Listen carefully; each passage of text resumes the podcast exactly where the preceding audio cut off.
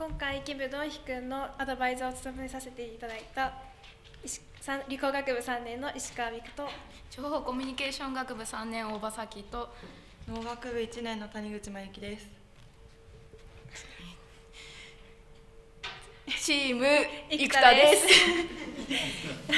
キム君はとても親しみやすくうさんくさいことを言ったりしてあの面白い性格をしています。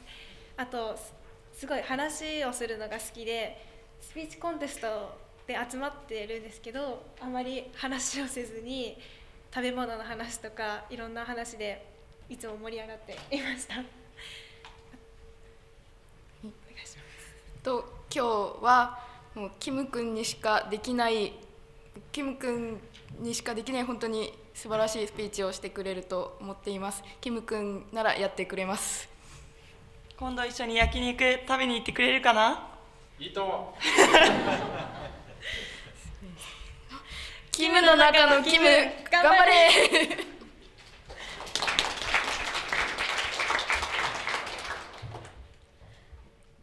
それでは韓国からの留学生理工学部3年キム・ドンヒさんによるスピーチで演題は「大学生は何を考えるべきか」です。お願いします皆さんこんにちは。居酒屋のお通しがキムチじゃないことに不満を持っているキムチ大好きな男理工学部3年生キム・ドギと申します。人生で一番華やかな時期っていつだと思いますか？私は今だと思います。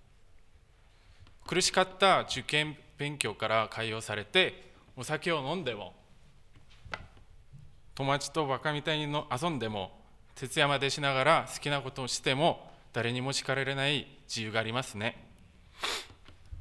しかしあくまでも学生であって何らか勉強しなきゃいけないという考えに襲われて授業を取って課題を出していい成績を収めただけで いい大学生活を送ったなと思えますか？今日は大学生になってから考えておくべきのことについて語ります。皆さんもご一緒に考えてみましょう。一つ目は問題解決能力です。これは今まで学んできた知識であり教養であると思います。例えば理系の私を例にするとキム君なんであの蛍光灯は光ってるの？って言われたら私はスイッチを入れると電圧によって電流が流れてなんちゃかこちゃって答えないと理系の学生としては恥ずかしいことなんですよね。しかしこれは教科書を教科書の内容を覚えただけです。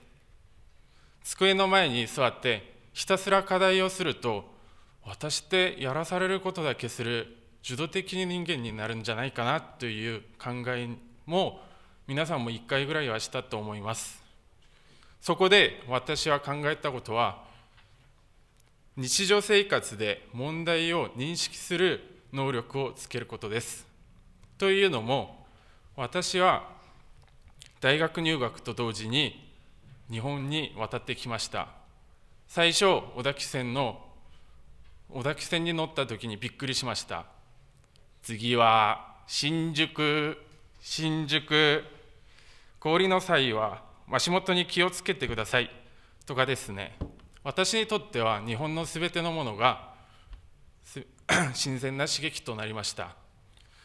初めての大学で初めての留学で先生から言われることだけやっても私は楽しく過ごせました。しかしある日ふと思ったことがあります。私ってこのままだとつまんない人間になるんじゃないかなという考え変な考えに襲われました。そこで私は能動的な人間になろうと思い始めました。私を含め皆さんは明治大学という構成を重視する 環境に恵まれています。私は特に男子校みたいな雰囲気の生田校舎が大好きです。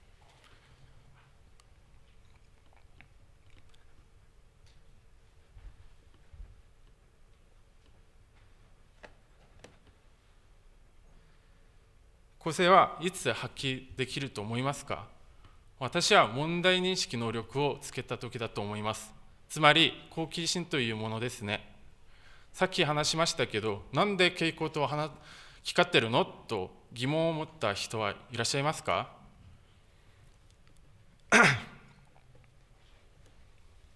これは例えの話でありなんでという疑問を始めたら物事を見る視線は広がります。そこで問題認識能力はできてくると思います。そこからなんでという考えからこれはこうすればエンジンの効率は良くなるんじゃない？このスイッチをちょっと引っ張れば使いやすいんじゃない？という人さまざまな考え方が生まれてくるはずです。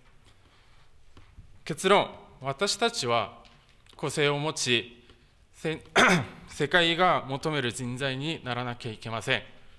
そこで私は物事を理解できるように問題解決能力と物事を自ら考える問題 を認識する能力を大学生活の中で大切にしてきました。皆さんも私の考えに共感してくれた方が いらっしゃれば幸いです。ご清聴ありがとうございました。